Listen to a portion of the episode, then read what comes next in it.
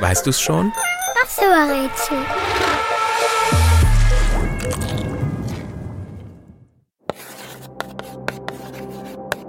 Der Buchstabe, den wir suchen, ist nicht der erste im Alphabet. Dafür beginnt das ABC der Musik mit ihm. La, Die bekannteste Tonleiter startet mit einem Ton, der nach unserem Buchstaben benannt ist.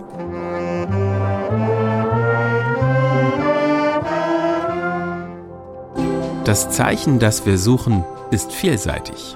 Manchmal klingt es hart wie ein K.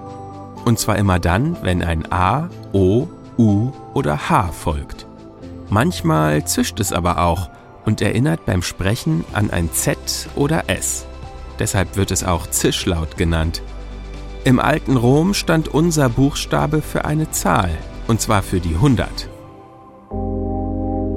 Wenn wir wissen wollen, wie warm oder kalt etwas ist, dann hilft uns der gesuchte Buchstabe dabei. Er steht für die Temperatur in Grad Celsius, zum Beispiel beim Fiebermessen oder beim Wetter.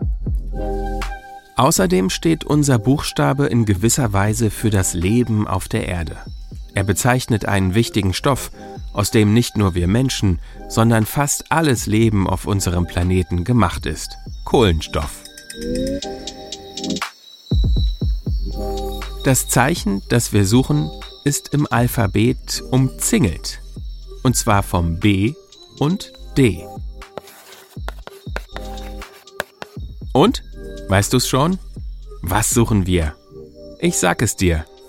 Es ist das C.